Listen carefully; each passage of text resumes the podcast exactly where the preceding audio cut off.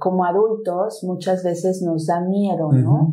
Y tratamos de evitar que el niño sienta dolor, sienta tristeza, sienta enojo, pero eso es inevitable. O sea, el niño va a sentir lo que él tenga que sentir y tratar de tapar el sol con un dedo, como tú dices, más tarde nos puede traer una problemática mucho más compleja que ya hay que trabajar este, de manera más profunda. profunda o acudir a un tipo de terapia. Entonces es como una prevención.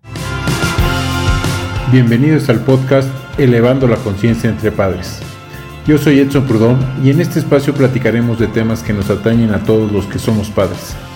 Todo con el fin de ser más conscientes al momento de educar a nuestros hijos. Estoy seguro que te ayudará a ampliar tu visión y percepción como padre de familia. Platiquemos de padre a padre. Bienvenidos.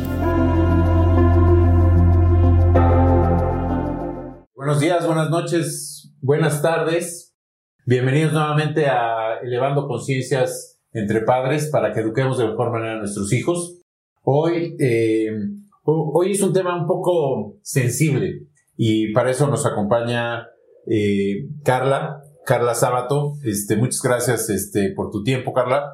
Y antes de, decir exactamente eh, de qué vamos a hablar, yo quiero que nos bueno, que te presentes, este, es más fácil que tú nos digas tu currículum, ah, este, pero más que tu currículum, que nos digas un poquito una introducción de qué es de lo que vamos a, a, platicar.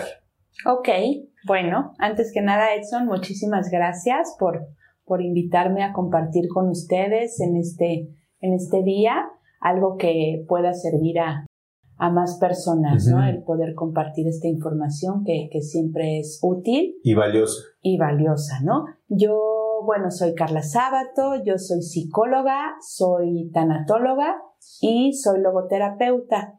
Y el día de hoy vamos a platicar un poquito sobre las pérdidas, el cómo afrontarlas, el, el, cómo poder acompañar a nuestros hijos eh, que están viviendo distintos tipos de pérdidas de una manera más sana y, y bueno, sobre eso creo que va... Va por ahí la plática, ¿no? y, y, yo creo que tocas ahí el tema, o la palabra clave fue eh, procesar de manera sana, ¿no? Porque de repente nos perdemos en esta parte de las pérdidas y creemos que nada más estamos hablando, desde el punto de vista de los niños, creemos que nada más las pérdidas de familiares son las que ellos resienten. Pero creo que los niños son mucho más conscientes de la pérdida hasta de su mascota o perdieron algo, algún bien material y lo resienten mucho más que, que, los adultos, ¿no? Están como más eh, despiertos en ese sentido, ¿no? Este, ¿cómo, es la pérdida de un bien material en términos generales? ¿Mi apreciación es correcta de que los resienten más los niños que los, que los adultos? Bueno, sí, eh, claro que esto es muy individual, ¿no? Y, y, cada quien lo puede experimentar de una manera, pues, más bien lo experimenta de una manera única, ¿no? Y especial.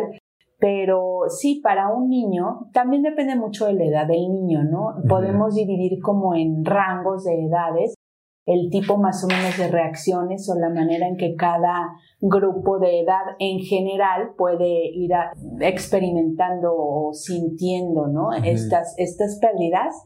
Más o menos una primera etapa de, de los 0 a los 8 años, más o menos, una segunda etapa de los 9 a los 13 y otra de los 14 a los 19, ¿no? Más o menos, y ahí ya entraríamos más en una adultez temprana, ¿no? Sí. Entonces, depende mucho de, de justo eso, ¿no? Las características de la etapa en la que cada niño esté, pero definitivamente hay que darles importancia o validarles a los niños cuando ellos tienen una pérdida, como dices tú, de algo material que puede ser pues algún juguete, algún celular, algún... Desde a lo mejor un, peluche, ¿no? Ajá, un peluche, hasta llegar a lo que hablabas, ¿no? La pérdida de una mascota. Entonces, ahí ya entraríamos en otro tipo de pérdida, ¿no? Pero hablando de, cosas como más materiales, por ejemplo, un niño de entre cero y, bueno, cero no, pero dos a ocho años, pues va a tener como mucho apego a cierto, lo que decías, ¿no? Un peluche o una, un muñequito. Te, te, voy a platicar ahí una anécdota, este, personal de mi hijo, cuando cumplió cuatro años, eh, lo llevamos a Disney, y este, y eh, tenía un apego a los eh, cuatro años por su chupón. Y le dio su chupón a Buzz, a Lightyear, ah. que era su, su, máximo en ese momento. Fue una pérdida para él. Fue muy difícil para él dar su chupón Claro. A Buzz Lightyear, ¿no? Este. Claro, aunque era un, una, un personaje significativo para él. Sí, sí, sí. Pues el desprenderse de eso, y no es tanto del objeto, ¿no? Del chupón en sí, sino todo lo que eso tiene asociado, todo lo que eso significa para el niño, ¿no? Igual y ese chupón, pues le daba seguridad o se sentía, se lo, lo, lo, usaba en momentos en que se sentía ansioso, ansioso depende, ¿no? De, de, cada niño. Entonces, justo esa parte de, de cuando se les quita, ¿no? Porque, pues sí, también tiene que llegar un momento en que como papás, pues nos toca eh, quitarles esos objetos, eh, se les llama transicionales, o, ¿no? O este, distintas cosas. Entonces, siempre es importante como que poder hablar con los niños, ¿no? Explicarles, a ver, por ejemplo, con, con un chiquito de 3, 4 años, de 2 a 4 años, pues mira, tú ya eres un niño grande, ya tienes que dejar esto porque te hace daño para tus dientes, o sea, explicarles a su nivel, ¿no? Y lo que ellos nos puedan entender, pero no nada más de buenas a primeras llegar y quitarle el chupón. Claro, ¿no? por supuesto. Incluso hacer como algo, entiendo que hicieron como un tipo este, ceremonia, ritual, de que se lo vas a regalar a vos. Y, sí, sí, sí, él te lo va a cuidar y este, sí, por supuesto hubo una, eh, digamos, una terapia, un, un, seguimiento, un acompañamiento previo eh, con mi esposa y conmigo, precisamente pues, para saber cómo era el tema. ¿Cómo hacerlo? Y, y yo creo que ahí otra vez tocas un tema muy importante que es la comunicación. O sea, de repente creemos que no nos entienden los niños, ¿no? O sea, de repente creemos que, que ellos no captan, que ellos no eh, racionalizan lo que está pasando, ¿no? Y, y, y no, que no se entere el niño porque, eh, ¿para qué? ¿No? Sí. Cuando, pues él se está enterando, o sea, emocionalmente está resintiendo lo que el resto de la familia está sintiendo en el caso de una pérdida familiar, ¿no? Y de repente no lo decimos y es ahí en donde empiezan ciertos conflictos en la cabeza de uno, ¿no? Que nos empezamos a hacer nuestras propias historias, ¿no? Sí, y, a generar un problema mucho mayor, mucho más grave, ¿no? Sí. E, eso es muy común porque como adultos muchas veces nos da miedo, ¿no? Y tratamos de evitar que el niño sienta dolor, sienta tristeza, sienta enojo, pero eso es inevitable. O sea, el niño va a sentir lo que él tenga que sentir y tratar de tapar el sol con un dedo, como tú dices, más tarde nos puede traer una problemática mucho más compleja que ya hay que trabajar este, de manera más profunda. Pues, profunda o acudir a un tipo de terapia. Entonces es como una prevención, algo preventivo, el poder expresar, el poder hablar libremente con, con nuestros hijos desde edades tempranas, claro, a, lo, a su entendimiento, a su nivel de desarrollo cognitivo, todo, pero sí hablar de estas cosas, porque como dices, es común decir, ay, el niño no se da cuenta, ¿no? O el niño no se va a enterar. Y se enteran perciben mucho más de lo que creemos. Los niños eh, son demasiado sensibles, ¿no? Y, quizá no eh, saben estrictamente lo que está pasando, pero saben que algo está pasando, ¿no? Entonces ellos perciben la ansiedad de los papás o la tristeza de los papás. En el caso de una pérdida, por ejemplo, de un familiar o una muerte, una enfermedad, etcétera, no le digas nada, no hables enfrente de él. Eh, o sea, eso es lo que llamamos mucho en tanatología la conspiración del silencio, ¿no? Y es muy dañina. Claro. Porque de momento nos puede ayudar, entre comillas, como que a contener, ¿no? Esa ansiedad o esas emociones que estamos sintiendo.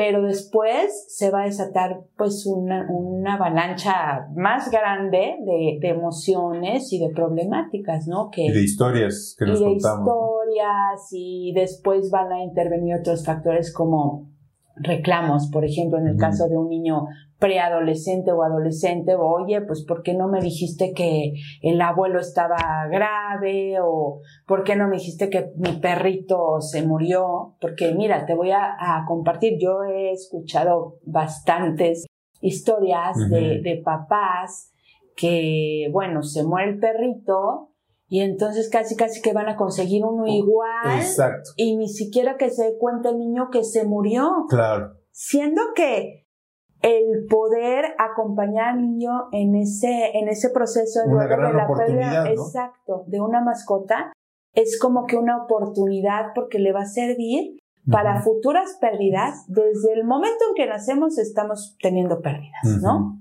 O sea, pérdida de una etapa, cuando pasamos de, de, ser bebés a ser niños, de niños a adolescentes, en cada etapa tenemos pérdidas.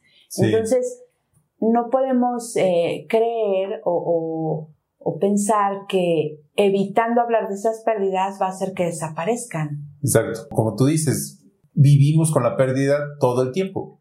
De diferentes maneras, diferentes pérdidas, pero este, la pérdida ahí está presente en nuestras vidas todo el tiempo y de una u otra manera nos cuesta trabajo procesarla como adultos, ¿no? Este, y seguramente porque tampoco tuvimos la, el acompañamiento con nuestros, de nuestros papás, ¿no? O sea, que tampoco fueron, pues, abiertos o no nos comunicaron o pasó algo que probablemente nuestros abuelos o nuestros papás no tuvieron ese acercamiento tampoco con nosotros, ¿no? Y por eso repetimos el mismo patrón, seguramente, ¿no? Este. Claro. ¿Cómo rompemos ese patrón? ¿Cómo, qué, qué tendría yo que hacer con mi hijo, como de estas diferentes etapas que comentas, para, primero, yo como adulto, cómo entiendo la pérdida, ¿no? ¿Cómo entiendo esta parte de despedirme de un, familiar o si, si, hubo la oportunidad o no hubo la oportunidad?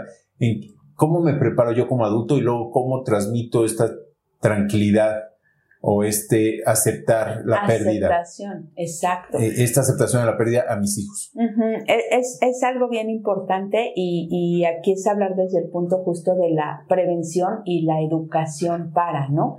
Tú decías, pues no estamos acostumbrados porque es un tema tabú, ¿no? La muerte y entonces eh, si alguien dice, es que cuando me muera, ay, no, no, no hables de eso, porque casi, casi que si hablas te lo estás atrayendo, ¿no? Entonces es justamente abrir el tema. Eh, lo más natural y lo único seguro es que todos vamos a morir, ¿no? Algún día. Entonces, primero yo como adulto aceptar que es una etapa de la vida, ¿no? La muerte es una etapa de la vida y, y el aceptar que va a pasar en algún momento y estar como abierto a hablar de ello, pues nos da tranquilidad, ¿no? Sí. O sea, sí, sí podemos tener miedo porque pues no sabemos a qué nos vamos a enfrentar, etcétera, pero el poder tener claro cuál es mi postura primero como persona ante la muerte, qué es para mí la muerte, qué significa. Incluso eh, en tanatología, eh, cuando hice eh, la especialidad, te dan un ejercicios como, a ver, escribe tu propio epitafio, ¿no? ¿Qué pondrías tú en tu epitafio? Cuando tú mueras, ¿no? Y qué difícil para muchos, ¿no? Sí, porque es, bueno, a ver, ¿qué, qué me gustaría dejar, ¿no? O, que las demás personas vieran cuando yo ya no esté aquí, ¿no? Físicamente. Entonces, es como esa parte de primero yo ser consciente y, y estar abierto a que, bueno, va a pasar algún día y el que yo pueda comunicarlo, el que yo pueda expresarlo con mis hijos, como, como decías, de diferente edad, de diferente manera, pero por ejemplo con los muy pequeños podemos eh, utilizar películas, utilizar, hay muchos cuentos que se pueden también trabajar con los niños de 2 a 8 años más o menos, que hablan sobre esto, sobre temas de muerte, y sobre cómo me puedo sentir yo ante eso y que es válido, que es normal, o sea, que está bien que me sienta triste, enojado, que son una serie de emociones que se pueden presentar y no estoy mal por sentirme así. Claro. Es como esa parte. Y ya en niños un poco más grandes, quizá, eh, además de películas o, este tipo de libros, de cuentos, más bien como libros, y hablar mucho, ¿no? Hablar mucho de yo qué pienso, ¿no? Yo cómo me siento con esto y tú qué, qué me quieres compartir o qué dudas tienes, ¿no? Como abrir ese canal de, de, comunicación que muchas veces es lo que nos va a hacer la diferencia de cómo se va a transitar ya un, un proceso de duelo. Sí. Dependiendo de... Pues, tiene e, esa parte diferentes etapas, ¿no? este, o sea, primero negamos la pérdida, ¿no? ¿Cómo, es este proceso, este, estas etapas? Este, ¿Cómo las podemos ir brincando? Del duelo, exactamente. Más que brincar, las tenemos que transitar. Sí, correcto. Porque, ah, digo, a veces utilizamos brincar, pero brincar a veces suena como evado esto, ¿no? Evito esto, ¿no? Y hay que transitarlo, ¿no? Hay que caminarlo. Entonces, dependiendo ahora sí que de, distintos teóricos y distintos investigadores, eh, pues hay distintas etapas o reacciones emocionales que se pueden dar. Pero lo muy importante a saber es que se van a presentar las emociones en cualquier momento, ¿no? Después de una pérdida se va a presentar, se puede presentar enojo, se puede presentar miedo, tristeza, ansiedad, ¿no? Y pueden ser un ratito y un ratito, o sea, no es un proceso que yo diga, ay, ya ah, libre la uno, voy a la dos, ¿no? O sea, como que se puede dar todo junto en un periodo de tiempo, depende de cada persona cómo lo va procesando pero también he escuchado mucho esa parte de decir, es que a ver, si ya pasaron seis meses y sigues llorando, estás mal. ¿Por qué? No. O sea, ¿quién lo dice? ¿No? O los que no, no lloran. O porque, ajá, es que no lloras, no te importa. Ajá. O sea, no, no, no lo sentiste. Entonces, justo es esa parte como de permitir la expresión emocional a cada persona desde su forma de ser y no estar juzgando, criticando, señalando. Sobre todo aquí eh, me viene la parte de los adolescentes, ¿no? Para un adolescente de por sí es una etapa de crisis, la adolescencia, de adaptación a muchas cosas, de muchos cambios. Entonces, cuando se llega a juntar además en esta etapa adolescente una pérdida importante, una pérdida pues hay como que todavía más em, vulnerabilidad, ¿no? Por parte del adolescente. Entonces, ahí como padre, qué importante es, sí, estar ahí para él, acompañarlo, decirle que estás presente, pero también desde una parte del respeto y de respetar si él quiere estar en su espacio y estar a ratito solo y no estar como que atosigándolo, ¿no? También esa parte es muy importante con los adolescentes estar presente, pero no encima. Estar, estar ahí al lado, y... poner el hombro. Exacto. Cuando se requiera. Exacto, pero no estar así como que ven y ahorita y porque yo digo. Llora y... Ajá, y por qué no lloras o, o por qué te estás enojando o, no llores, ¿no? Entonces, es mucho, eso a cualquier edad, ¿no? Pero con los adolescentes como que tener más cuidado con esta parte de, de, de la expresión emocional, porque pues de por sí es así, ¿no? La adolescencia y, ellos están, no entienden ni lo que está pasando con ellos mismos, menos pues entender lo que pasa cuando se da una situación así, ¿no? si entiendo bien, entonces, lo primero, nosotros como adultos, como padres de familia, lo primero que tenemos que hacer es, primero aceptar que nos vamos a ir nosotros mismos. Exacto. O sea, ya olvidémonos del, del de enfrente nosotros mismos algún día no vamos a estar en esta vida, físicamente, este, y, y, si aceptamos nosotros esto, pues va a ser más fácil transitar y pasar esta información o esta sensación a nuestros hijos, ¿no? Ajá, poderles transmitir, ¿no? Desde una claridad que yo ya tengo de una postura, pues mía, propia, el podérselo eh, de cierta manera transmitir o modelar a nuestros hijos, pues es, es como un primer paso, ¿no? Como a partir de ahí entonces abrir la comunicación y, y, que sea un tema como abierto. También en esta parte de no juzgar o no criticar, lo que decíamos un poco al inicio de, pues si para el niño fue muy eh, devastador el que le hayan roto el celular, sí no hacer como, ay, ya, no exageres, no es para tanto, este, como hacer, eh, tener una postura mucho más empática que de costumbre. Otro caso eh, personal, digo, todo, esto es muy anecdótico, ¿no? Este, a mi hija eh, en la secundaria, pues una de sus mejores amigas en ese momento ya no iba a estar en la escuela.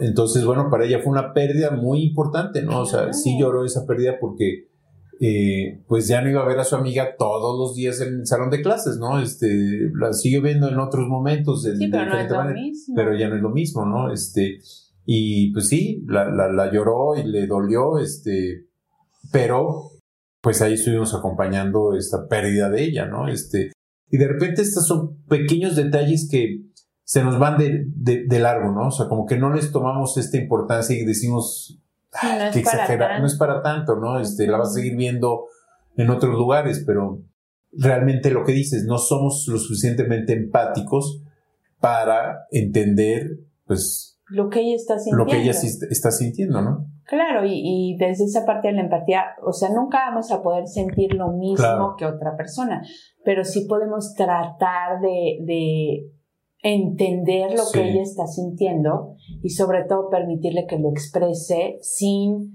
estarle juzgando o, controlando de no llores, este, no exageres. Y, yo creo que algo también que se nos complica mucho es qué le digo, ¿no? O sea, y a veces no, no necesitamos decir nada, ¿no? O sea, a veces simple y sencillamente, como dices, estar ahí, poner el hombro y si quieres que te diga algo, pues, ¿qué quieres que te diga? Platicamos y si no quieres decir nada, pues no dices nada. También yo tampoco. está bien. Tampoco te digo yo nada y está bien, ¿no? O sea, tampoco como papá tengo que decirte algo, ¿no? A lo mejor nada más estoy ahí. Y, Exacto. Y, luego creemos que tenemos que decir algo, ¿no? O sea, que, no sé. Sí, es como que esperamos, ¿no? Sí. Eh, Cumplir. O pasa mucho en, un velorio, ¿no? O sea, ¿qué, qué dices a, a, a, los sobrevivientes del familiar o de la persona que falleció?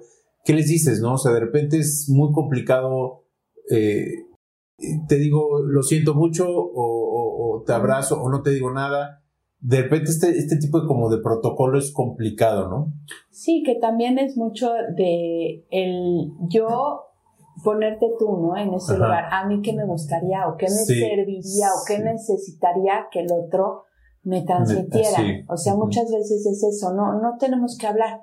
Simplemente estoy aquí para ti y la persona, es desde la necesidad de esa persona que está viviendo la pérdida, ¿no? Sí. No desde mi necesidad. Exacto. Porque muchas veces esa necesidad, por ejemplo, de no ver que el otro está triste o que está sufriendo, desde ahí es donde yo le digo, no llores, porque yo no puedo, este, como manejar esa tristeza de mi hijo o de mi pareja o de cualquier persona. Entonces, para yo no sentirme mal con eso, le digo, no llores. Entonces, es justo eso, no es desde mi necesidad, es tú que necesitas. Exacto. Pero, o sea, no preguntárselo, sino como estar justamente en esa parte empática o, o, más sensible. Y entonces, aquí estoy, ¿no? Aquí estoy igual y muchas veces... Eh, pues nos va a nutrir mucho más o nos va a dejar mucho más un abrazo, un abrazo este, sincero, o que, tú sientas que el que te den como que todo un speech de, no sé, de lo que pasó, ¿no? O, lo que la persona cree que te va a servir, pero pues en realidad es desde lo que ella está sintiendo. Está sintiendo, sí. Y, y, eso creo que forma parte también de, de esta no aceptación y entonces como no acepto, no me preparo. Y como no me preparo, entonces pues no sé cómo seguir procesando el tema, ¿no? Pero yo creo que si empezamos retomando otra vez, aceptar la pérdida mía para empezar y luego la de, por ejemplo, en mi caso, este, con, pues ya mis papás, eh, queramos o no, pues son eh, 76 y 74 años, este. Sí, aunque la, la este, expectativa de vida ha aumentado, pues ya es más probable sí, este, que van hacia un final de la vida que... Eh, en algún momento escuché una plática y la platiqué incluso con mi hija, ¿no? Este, y entonces la plática era no te fijes en los años que han vivido, sino en los años que te quedan de estar con esa persona. Entonces, por ejemplo, sí, evidentemente no sabemos pues cuánto tiempo vamos a estar viviendo juntos, ¿no? O sea, es una parte, una incertidumbre dentro de la certidumbre constante, aunque hay certidumbre que no vas a estar, pero no sabes exactamente hasta cuándo, ¿no?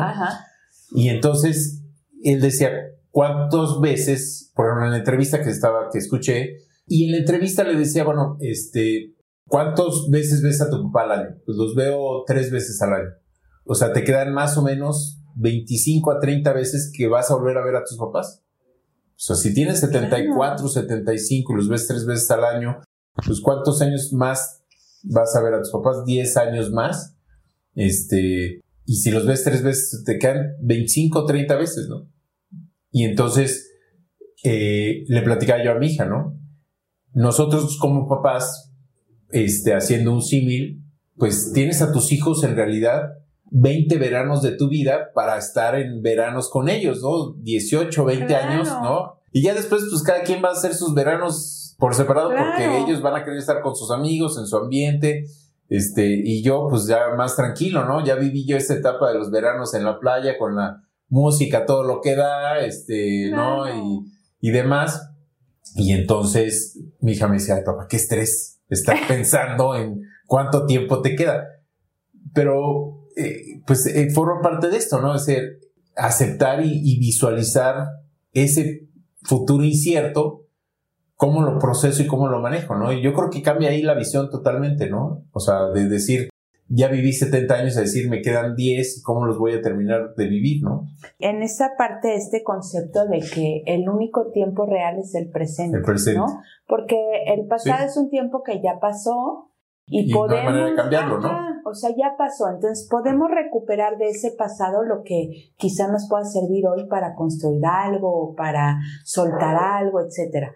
Pero no podemos vivir en ese pasado. Y el futuro tampoco ha llegado, ¿no? y, y, creo que esta, esta pandemia, bueno, por lo menos a mí en lo personal, me ha enseñado mucho eso, ¿no? O sea, no sabemos qué puede pasar, no en un año, no en, una, un mes, una semana, en un día, en, una hora. Sí. Entonces es, vive el hoy, porque el hoy es el tiempo que tienes. Y quizá desde esa parte que dices de, bueno, o sea, sí tener consciente que pues ya no va a ser muchísimo tiempo más el que pueda estar con mis padres, por ejemplo, pero hoy ¿qué voy a hacer, no? O sea, hoy qué voy a hacer, hablarle por teléfono, ir a verla, entonces es vivir en el, en el presente, claro, siempre con una proyección de un, un mm, plan, un proyecto, pero no puedo estar viviendo en un futuro que no sé cómo va a ser, que no existe tampoco. Sí, porque eso me va a generar ansiedad. Exacto, exacto. El, el, el, estar siempre viviendo a futuro, una emoción que genera, si es esa visión es como más hacia lo catastrófico, negativo, pues es la ansiedad. Entonces, sí la manera de, ir liberando esa ansiedad es, saber, regrésate ahorita, ¿no? Sí. O sea, hoy. Sí, ¿qué está pasando hoy? O sea, ¿qué voy a hacer hoy?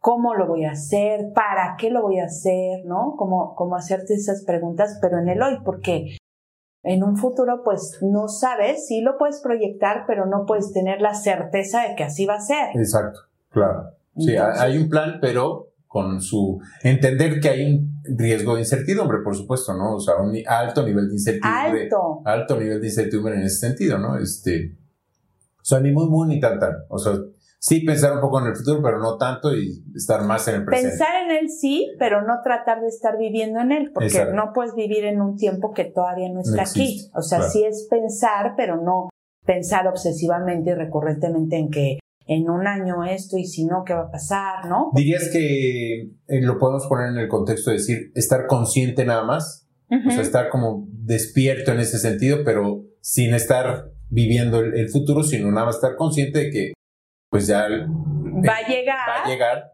¿no? Pero no sabemos cómo va a ser, ¿no? no tenemos una certeza. Y que cuando estés con ellos, en mi caso de mis papás, pues disfrutar lo más posible en ese momento. Claro, sobre todo pues con, con nuestros padres que ya pueden ser personas mayores o...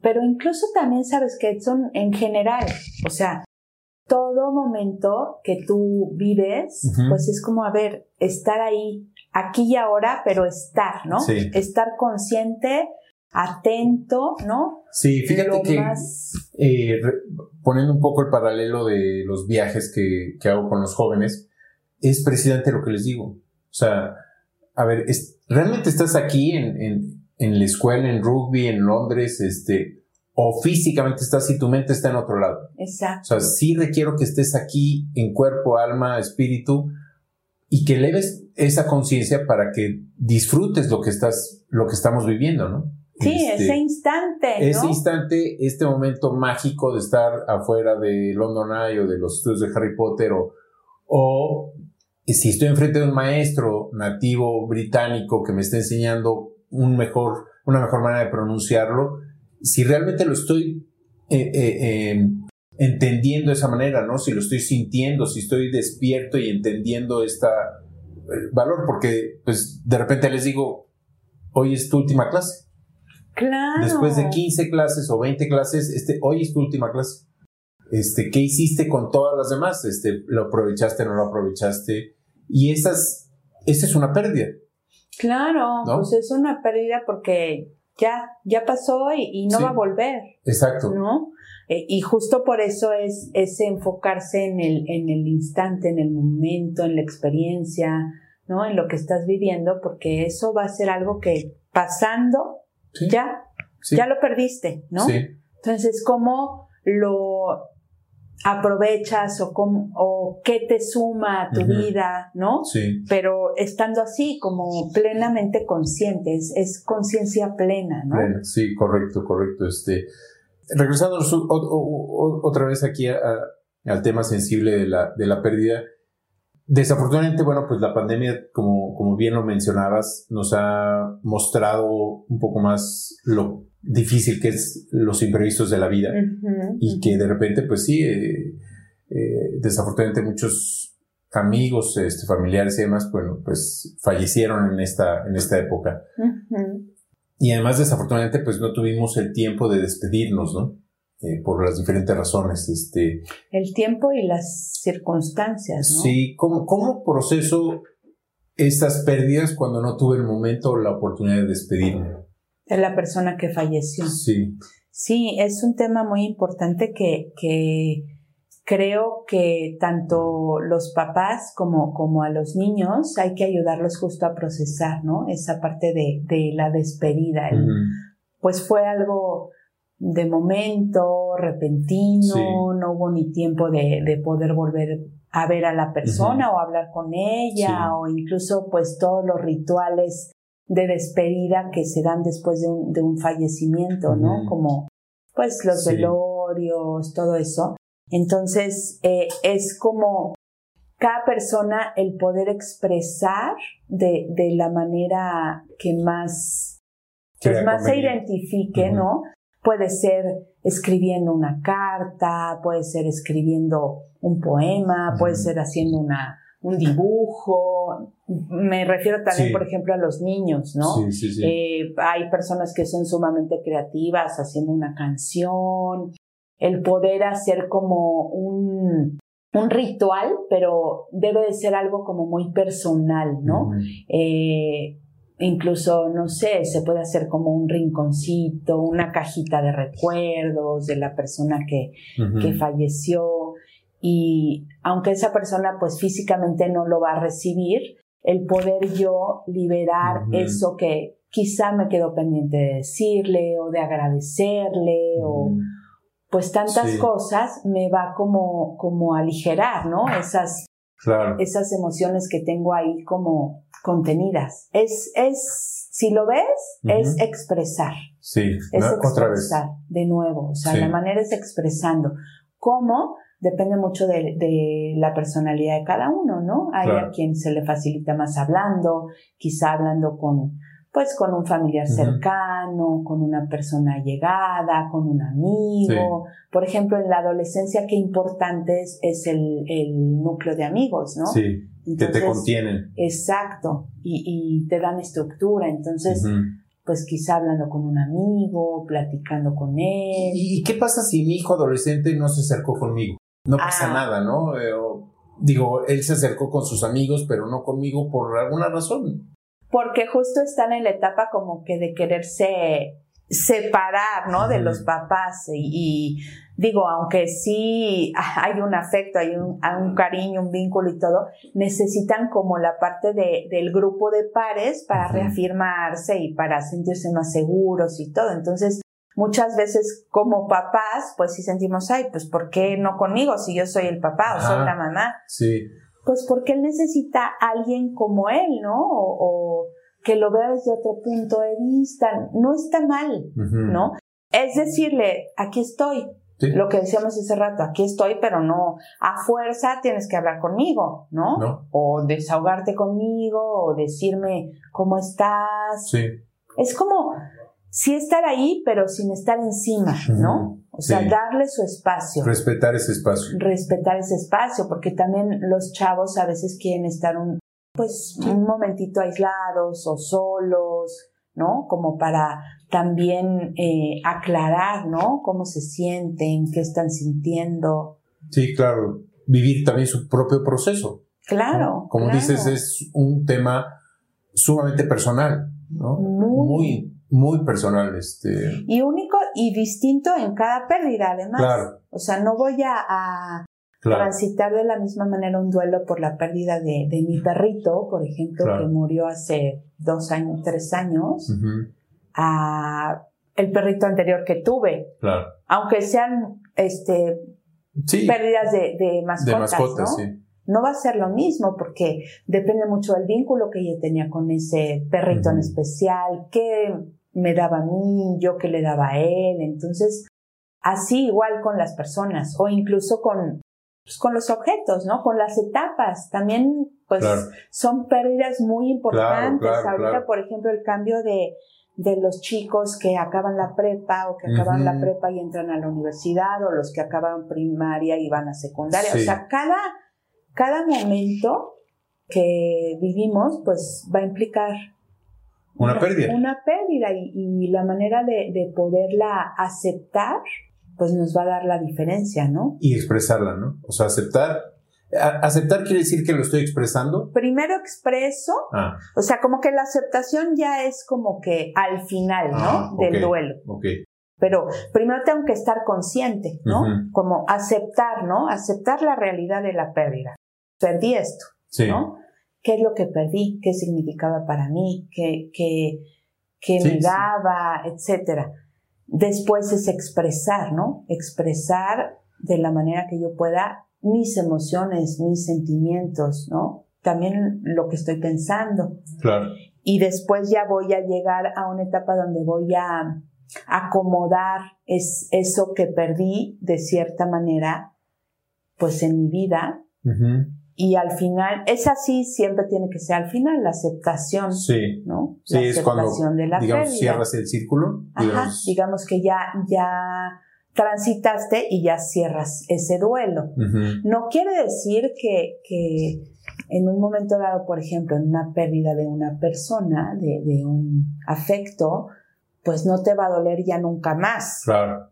¿No? Pero ese dolor, eh, yo se los explico luego como cuando te cortas, ¿no? Cuando te cortas en un primer momento, pues te duele muchísimo y está ahí la sangre y todo, ¿no? Pero después conforme ya va cicatrizando, ya va cerrando, igual y te queda una pequeña cicatriz y entonces ahí está la huella, ¿no? Ahí está la huella, pero ya no te va a doler igual que en un primer momento. Claro. O sea, como que va haciéndose un poquito más leve o, menos intenso ese dolor, aunque va a haber fechas, ¿no? Por ejemplo, cuando pierdes a una persona, que cuando es su cumpleaños, o fechas significativas que había en esa relación contigo, que como que vas a sentir más tristeza, ¿no? Pero es, es algo que, que no se va a evitar el dolor, pero lo que sí podemos evitar es el sufrimiento el dolor es inevitable, el, sufrimiento es opcional. Exactamente, que eso yo creo que también de repente confundimos un poco, ¿no? Es que me duele, pues sí. te va a doler. Te va a doler y a lo mejor el resto de tu vida, pero eso no implica que sufras. Ese dolor. Ese dolor, ¿no? Este, Y, y hay un tema que es muy, muy, muy sensible y muy complicado, que incluso pues no tiene nombre cuando un papá pierde a un hijo. Sí. Yo creo que es de los dolores más intensos que debe existir para un ser humano, ¿no? Sí, de las pérdidas más difíciles de aceptar, porque pues un ciclo de vida normal o esperado es que primero muere el papá y luego el hijo, sí. ¿no? Entonces, como dices, incluso no hay como un nombre de que viudo si se muere tu pareja o huérfano si se mueren tus padres, pero con, con, el caso de, de los padres que, que, pierden a un hijo, últimamente es, eh, se ha dado mucho el término de padres despojados, ¿no? Pero sí es algo muy, muy intenso que también es muy importante pues trabajar, ¿no? Para, para los papás, porque si no es una situación que van a venir arrastrando a lo largo de mucho tiempo y eso les va a quitar la posibilidad de vivir, de seguir viviendo, ¿no? Sí. Entonces yo desde la parte del voluntariado que hago, pues acompaño a muchos papás eh, que pierden a, a, hijos por enfermedades oncológicas, ¿no? Entonces sí es, es muy fuerte, creo que sí es de las pérdidas más fuertes que, que podemos conocer pero te das cuenta que cuando ya lo van trabajando y van pudiendo expresar, porque es además de que obviamente perdiste a tu hijo, perdiste todo lo que tú esperabas. Sí, tus sueños. Ajá, vivir con ese hijo o lo que tú ya habías puesto de expectativas en que, pues no sé, iba a ser un, un científico, un maestro, no sé, lo, que tú te hayas imaginado y, la imposibilidad de vivir con él, pues todo lo que tú ya soñabas, ¿no? Entonces, es una pérdida también que, pérdida de sueños, pérdida de objetivos, pérdida de... Y muchas veces el papá me imagino, no, no, no, no lo he vivido, como tal, este, gracias a Dios. Sí, pero eh, pues me imagino que se han de posicionar como si los sueños de, de, tus hijos tú los absorbiste y tú dejas de tener esos sueños truncados, ¿no? O sea... También qué difícil, ¿no? Como si se les hubiera acabado también la vida a los papás, ¿no?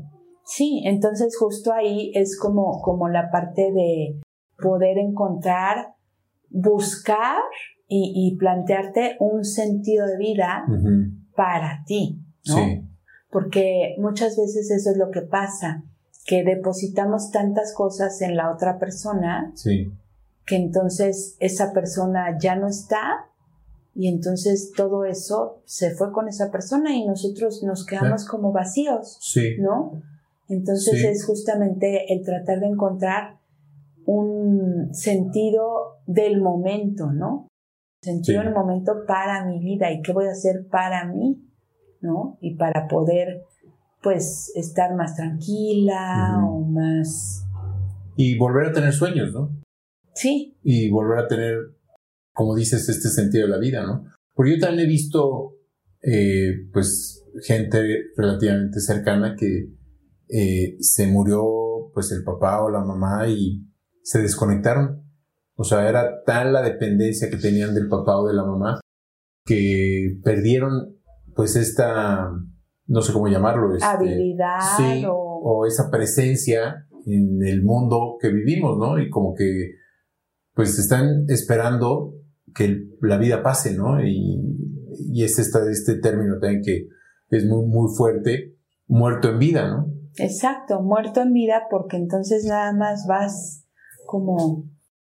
Dejando pasar la vida sin ton ni son, ¿no? Este, y eso creo que también eh, eh, creo que es lo que tú mencionas, que hay que pues acercarnos, procesarlo y creo que es la función de, de, los tanatólogos, ¿no? Ayudar a acompañar en este proceso, ¿no? Porque pues sí, nos, nos hace falta mucha información al respecto, ¿no? Información, educación, ¿no? Como esa parte de que como no se habla de eso, y justo es como en este ejemplo, ¿no? Que das de que yo deposité tanto en, mi mamá o en mi papá, por ejemplo, que pues no construí nada para mí. O sea, todo era como en esa, en esa relación, todo lo deposité ahí. Entonces se acaba eso y, y yo como, ¿qué hago, no? ¿Hacia dónde voy? Y, y, muchas veces así lo, lo expresan, ¿no? Las personas me siento como sin rumbo, me siento como en medio del mar y, y para dónde voy, ¿no? Entonces es justamente la eh, labor de un tanatólogo, de una tanatóloga, el acompañar a esa persona que pueda identificar, ¿no?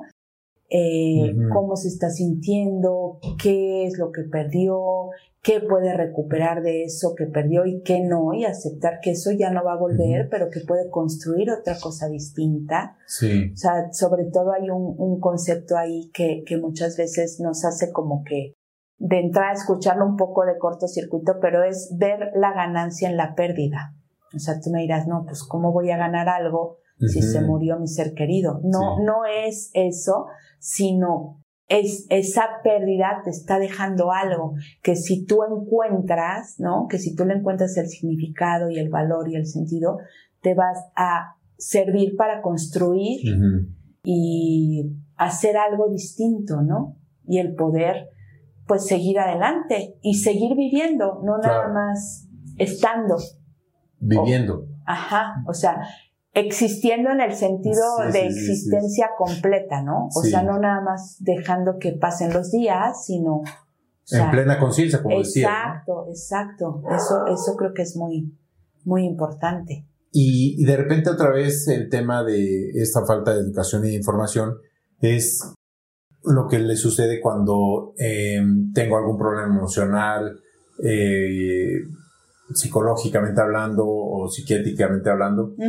No vamos porque es que yo no estoy loco. Ajá. Y entonces tampoco voy a un tanatólogo porque, pues no. No lo necesito. Como para qué tengo que ir a un tanatólogo, por qué tengo que ir a platicarle a un desconocido o a un extraño, a un extraño mi dolor, ¿no? Este, Exacto. Cuando, pues es si no lo primero, este, el, lo segundo inmediatamente después de, de procesar algo que sé que no lo estoy procesando correctamente, ¿no? Sí, habrá quien, quien lo pueda procesar de una manera, pues, sana o medianamente sana, que no necesite un acompañamiento, pero justo es eso, como el prejuicio de que está de que pues es que yo no estoy loco, yo puedo solo, que esta persona ni me conoce, ¿cómo me va a poder ayudar? ¿no? Y, y, justo es la parte de, de, aceptar y ser humilde y decir, bueno, es algo que me está rebasando y es algo que, que quizá alguien más me pueda ayudar a aligerar y, y que mejor, ¿no? Claro. O sea, no es que el tanatólogo te va a resolver o, o te va a decir A, B, C y D. Y te va a dejar de que dejes de sentir dolor. Exacto, eso es inevitable, pero en ese proceso de acompañamiento, pues te puede escuchar. Muchas veces eh, en una sola sesión, la persona, o sea, como que libera tanto y, y, y suelta, y entonces incluso después de una sesión se siente como mucho más tranquila, ¿no? Sí. Entonces, es, es, la parte de aceptar que, bueno, o sea, no está mal que yo pida un apoyo o que yo pida una ayuda si, si siento que la necesito. Claro. Y sobre todo este tema de no vivir en, en, una posición de víctimas, ¿no? De, de, es que... Pobre de mí. Pobre de mí porque se murió mi hijo o porque se murieron mis papás o mi, mi hermano o mi amigo, etcétera. Y, y este, y entonces ya no hay sentido en la vida, ¿no? Y entonces te quedas en ese rincón, te quedas en ese espacio sin producir, sin mayor sentido, cuando tienes toda una vida por delante, como bien dices, si nos ponemos en plena conciencia, pues a disfrutarla, ¿no? Claro. Y, esa parte es muy complicada de repente, ¿no? Sí, se, se suma muchas veces a que ya se empieza a, pues a dar como una depresión más formal, ¿no? Puede ser. Entonces, ahí es cuando es importante también pues ver eso, ¿no? Si es nada más una actitud, ¿no? Que, que yo estoy como siendo muy autocompasiva y, me estoy como que aislando y todo, o ya eh, pues tengo otros rasgos que pueden hablar de una depresión donde necesito también, además de un manejo terapéutico, quizás hasta un, medicamento, ¿no? manejado por un psiquiatra, no sabemos. Pero es mucho eso que decías, o sea, ¿qué actitud elijo yo tomar ante esa situación que es inevitable? O sea, no puedo evitar que, que se me haya presentado esa situación muy desafortunada, muy difícil, muy trágica, sí. O sea, no, no le estamos quitando eso, ¿no? Pero eso no lo puedo evitar. Lo que puedo elegir desde mi parte como de, de, sí, de mi libertad personal y mi responsabilidad es cómo quiero yo estar ante esta situación. O sea, de momento se vale, ¿no? Se vale que me sienta muy triste, devastada, enojada, furiosa, sí, pero también va a pasar un cierto periodo de tiempo en que si yo sigo estando en esa misma eh, posición. posición, pues no me va a dar nada. Al contrario, me va incluso a llegar a afectar físicamente, ¿no? Muchas veces se, se da en tanatología eso de aquellas eh, emociones o sentimientos que no expresamos, pues se expresan en el cuerpo de alguna manera. Sí. Y se empiezan a desarrollar pues algún tipo de enfermedad o trastorno, etcétera. Entonces, es estar, bueno, ya pasó este tiempo, ya ahorita pues necesito como, como expresarlo o, encontrar una manera de, irlo pues ya soltando. Sí, hay un tiempo, eh, hace rato comentabas, este, bueno, si pasaron seis meses o si pasaron este, un año, ¿cuál es un tiempo más o menos más o menos normal, normal, por decir alguna palabra. Pues sí, este, Depende mucho de, lo que te decía del vínculo, del tipo de pérdida, de cómo se dio, de tantas cosas, tantos factores, pero más o menos un tiempo mínimo de seis meses, o sea, es, es, lo normal esperado, o sea, menos de seis meses no. Es muy raro que una persona pueda como que transitar todo ese proceso, ¿no? Se puede dar, no, no digo que sea imposible, pero un, como mínimo yo creo que seis meses y ya si está sobrepasando, pues no sé, dos años, una cosa así, pues ya habría que buscar, pues un apoyo, ¿no? Ah, un apoyo situaciones alternas. un apoyo externo, porque entonces si ya es algo que, que me está rebasando y algo que, pues ya son dos años de, de mi vida que, ok, ya pasaron, pero entonces de aquí para adelante, ¿hacia dónde voy a ir, no? Sí, sí, ok. Es más o menos el, digamos, el rango este, considerado para pues, procesar todas estas etapas y, mm. y, llegar a la aceptación que decías, ¿no? Sí, este, más o menos, ¿no? Y, depende mucho de tantas cosas, pero, pero sí es algo como un este indicador más o menos, ¿no? no podemos ser así tan estrictos, pero más o menos. Y, y, pues anécdotas, vas a tener cualquier cantidad de anécdotas, este, pues de historias y de y, de estos procesos que, pues la verdad, de reconocerte, ¿no? No es una tarea fácil, pues...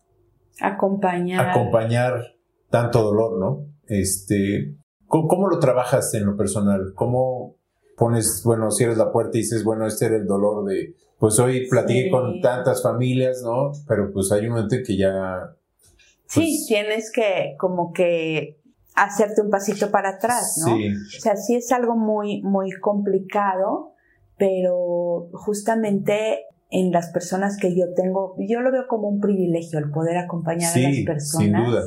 Eh, porque pues te abren su alma, ¿no? Y, y tú les, tú las escuchas y tú pues tratas de de lo que ellas te dicen, te comparten, pues tratar de, de acompañarlas en ese proceso personal, pero en realidad recibe, yo recibo muchísimo de, de, de estas personas, o sea, muchísimo, muchas veces me, me agradecen eh, pues el estar ahí acompañándolas y todo, y les digo, no, al contrario, o sea, gracias a, a, a ustedes por permitirme acompañarlas, ¿no? Por estar aquí para ustedes. Y, y sí es duro, sobre todo, bueno, sí he vivido muchas pérdidas de, de niños, ¿no? Y ¿cómo te puedo decir? Son grandes maestros de vida. Tanto los niños como los papás de sus niños, las mamás. Muchas veces son las mamás, a veces los papás, a veces las abuelitas incluso. Sí.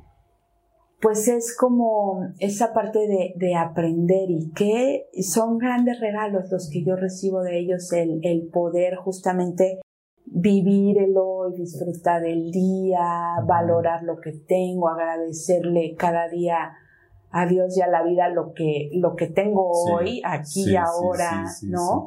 Entonces es, es así como, sí duele, o sea, no te puedes decir, ay, no, o sea, no siento nada porque pues, pues soy humana, ¿no? Claro. Sí siento tristeza cuando pues llegan a fallecer los niños o, o también en, en situaciones de, de acompañamiento en que el ver el sufrimiento de esa mamá y Sí, sí. Es muy duro, ¿no? Pero es justamente como estar ahí, pero tampoco y meterte ahí adentro de, Exacto. del...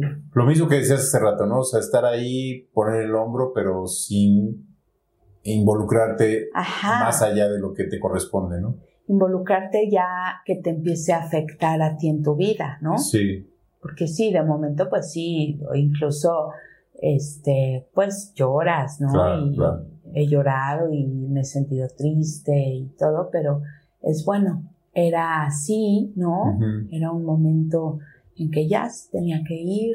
Una tarea que sin duda, como muchas profesiones, desde tener un, ángel y un alma específica para poderlo procesar, ¿no? Sí, este tienes que tener como ciertas, este, ¿cómo podemos decir? Eh, cierto perfil, ¿no? Sí, sí, sí. Porque sí, sí es duro, pero en esa parte recibes tanto. Sí, que yo creo que es con lo que te quedas, ¿no? Con estos regalos que dices, ¿no? Sí, eh, incluso pues lo sientes, ¿no? En, lo siento en mi cuerpo así como que salgo con el, el corazón expandido, no sé cómo, cómo decirlo, ¿no? Sí, sí, por supuesto. Este, ¿En dónde te, te podemos encontrar, Carla? Eh, has mencionado que trabajas en un hospital de manera voluntaria o, ahí estás Ah, no, en el hospital es voluntariamente y ahorita desde febrero del año pasado es vía virtual porque no podemos acudir al hospital. Mm. Eh, yo estoy en la en Facebook o en Instagram como Carla Sábato psicoterapeuta. Bueno, creo que es arroba Carla Sábato psicoterapeuta. Y bueno, tengo también mi consultorio y pues ahorita doy consultas vía Zoom o presencial también ya he empezado a dar y pues pertenezco, puedo hacer un comercial. Claro. pertenezco también como voluntaria a esta asociación que se llama Antes de Partir, que así la encuentran en, en, redes sociales, en todas, Antes de Partir. Antes de Partir. En la que acompañamos justamente a pacientes oncológicos, niños y adultos, pero más que nada niños y a las familias. Entonces, ahí por favor síganos en Facebook y bueno. ¿Algún correo? ¿Tienes algún correo si alguien te quiere mandar algún sí, correo? Es carla con c v sabato arroba gmail.com. ¿Otra vez? Carla con c v sabato arroba gmail.com. Perfecto, este, porque pues siempre vamos a necesitar a alguien. Claro. O sea, esto hablando y retomando el principio de la plática, pues la pérdida está aquí todo el tiempo, ¿no? Y no importa, no menospreciemos cualquier cantidad de pérdidas, todas las pérdidas son importantes, desde una mascota, desde un chupón, este... Un celular. Un celular, una tableta o este, mi coche o lo que sea, es una pérdida y hay que aprender a procesarla y terminar aceptando esa pérdida para pues, seguir caminando, ¿no? En la vida y estar en plena conciencia. Sí, así es. Así es, estar sobre todo atento, ¿no? Y, y, el darse cuenta de qué es lo que estoy perdiendo y cómo me está haciendo sentir y poderlo expresar. Palabras muy sabias. Este, muchas gracias, Carla, por, por, esta plática y por tu tiempo. Eh, seguramente hay mucha gente que le estás ayudando eh, a través de esta plática y que, bueno, pues les sigamos ayudando en el futuro, que te contacten si es que requieren pues, sí, expresar, claro Sí, con mucho gusto. ahí en, las redes, como les dije, Carla Sábato, psicoterapeuta, en Facebook, en Instagram y, o al correo, carla con arroba gmail.com. Muchas gracias. Muchísimas gracias a ti por invitarme y por permitirme compartir con los demás. Sí, al contrario, eh, sigamos elevando la conciencia para educar de mejor manera a nuestros hijos y en este caso educarnos también nosotros como adultos, ¿no? En, este proceso de las pérdidas. Claro que sí. Muchas gracias. Gracias. Hasta luego. Bye.